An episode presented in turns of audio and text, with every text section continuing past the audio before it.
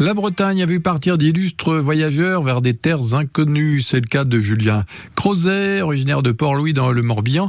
Il était officier de marine. Euh, il est né au XVIIIe siècle et il est à l'origine de la découverte des îles Crozet. Bah oui, les îles qui portent son nom dans les terres australes. Et c'est Françoise Lelouer qui nous le présente.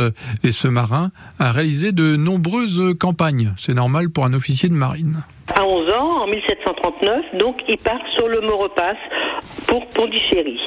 Il en revient en mai 1741. Il repart pour la Chine en 1742 à bord du Philibert, toujours comme pilotin. Deux ans plus tard, il est de retour au Port-Louis.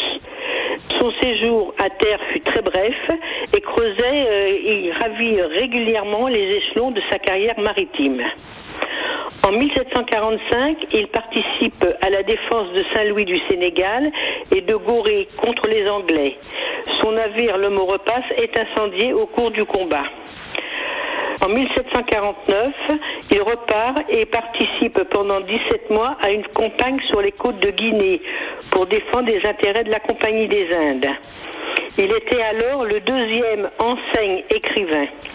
Après, on le retrouve en mai 1755, lieutenant sur la Danae, en route pour Pondichéry, dont il revient en 1757 en raison de guerre. Et à son arrivée, il apprend le décès de son père. Son père était décédé déjà depuis deux ans. En mai 1758, il prit le commandement du volant et participa à de vifs combats sur les côtes du Sénégal. Il fut même capturé par les Anglais devant Gorée. Après sa libération, Crozet reprit la, route de l'île de France comme lieutenant sur le Lys, armé en guerre, et revint sur le Massiac en janvier 1760. Entre-temps, sa mère était décédée à l'âge de 48 ans. Julien demeura quelque temps dans sa famille, car il avait des frères et des sœurs encore jeunes. Promu capitaine de brûlot en 1760, il s'embarque sur un vaisseau du roi, le Robuste, avec mission de faire sortir de l'estuaire de la Vilaine les bâtiments de la marine royale qui étaient bloqués par les Anglais après le désastre des Cardinaux, la bataille des Cardinaux.